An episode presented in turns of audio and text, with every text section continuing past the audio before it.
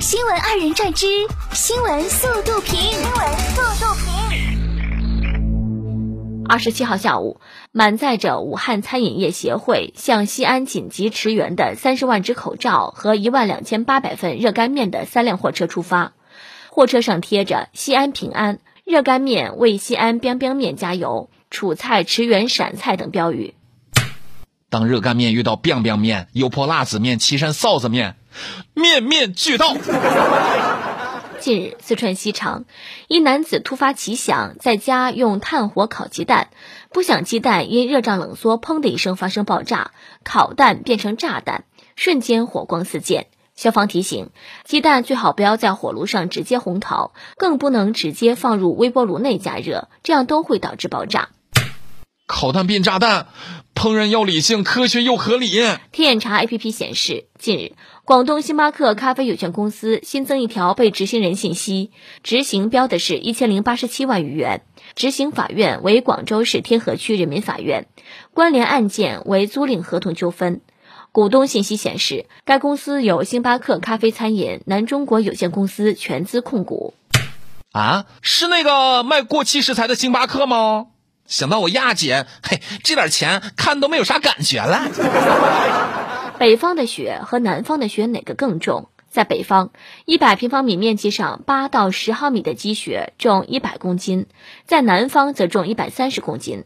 北方的雪含水量比南方低，比较松散，因此南方的雪比北方的雪更要重些。嗯，所以打雪仗，南方雪砸人更疼。我南方人需要的不是雪重，而是雪多。十三号晚，上海石某没赶上一辆公交车，在车辆驶出车站并等候红灯时，要求司机开门上客，遭拒后绕至驾驶室一侧与司机理论，未果后竟直接挡在车前玩手机长达二十分钟。石某事后表示，自己被拒后，出于报复心理，为赌一口气，头脑一热走到车前阻拦公交车前行，石某被刑拘。哎呦我天，还真以为社会是你家呢，都得惯着你。你进去好好长长记性吧。二十五号，长春，黄同学和朋友都是从南方来东北上学的，以前没有体会过东北的冷。当天，他的朋友听说舌头可以被铁的东西粘住，就想试一下，结果刚把舌头伸到铁栏杆上就被粘住了，赶紧到网上搜教程，不停哈气才把舌头弄下来，舌头疼了一个晚上。提醒：冬天千万别在户外舔铁栏杆。年年都有不信的，年年都有尝试的，年年都有粘住的。近日，一张论老杨和小杨婚礼的重要性论文式婚礼邀请函走红。这份邀请函内容形似论文，附有期刊名称、作者、日期、中英文摘要等。新娘小姚称，邀请函是她老公设计的。他俩都是科研工作者，读书和工作一直在和论文打交道。遇到老杨，让他觉得人间值得。完了，连婚礼邀请函都开始卷了。十二月二十七号，河南焦作，在河南理工大学南校区一湖面上，一只母鸭在湖面上下蛋后，为保护鸭蛋，被冻在湖面上不能动弹。另一只公鸭在一旁焦急地呼救，全程不离不弃。随后，学校后勤人员冒险在冰面上匍匐前进，最终将一家三口救下。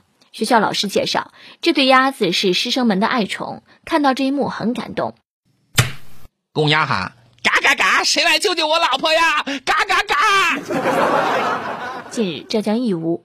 两男子到一寺庙中，假借拜菩萨之名，一人撬开功德箱，另一人还偷换了收款码。为求心安，最后又双手合十拜了菩萨，求不被抓。没有想到二人举动均被监控拍下，没过多久就被义乌公安抓获。关键是菩萨只微笑没有说话呀，这俩人发成当菩萨默许了吧？十二月二十六号，湖南湘潭。刘女士去加班途中，在红绿灯前安全距离下开始刹车，但是发现刹不住，追尾前车。刘女士称，她是第一次在大雪天开车。事发后，她叫来保险公司处理事故，结果保险公司的车到场后也没刹住车，撞上了刘女士的车。保险公司可能琢磨着，来都来了，不差这一下吗？近日，据日媒报道，日本政府计划再砸三百亿日元公关费，用于应对排放和污染水产生的负面舆情造成的损失。同时，为应对日本排放核污水，韩国研究院研发了一种实时放射性物质检测仪，并已安装在渔业指导船上。有钱花在公关上，没钱处理废水，有这钱你好好处理一下不行吗？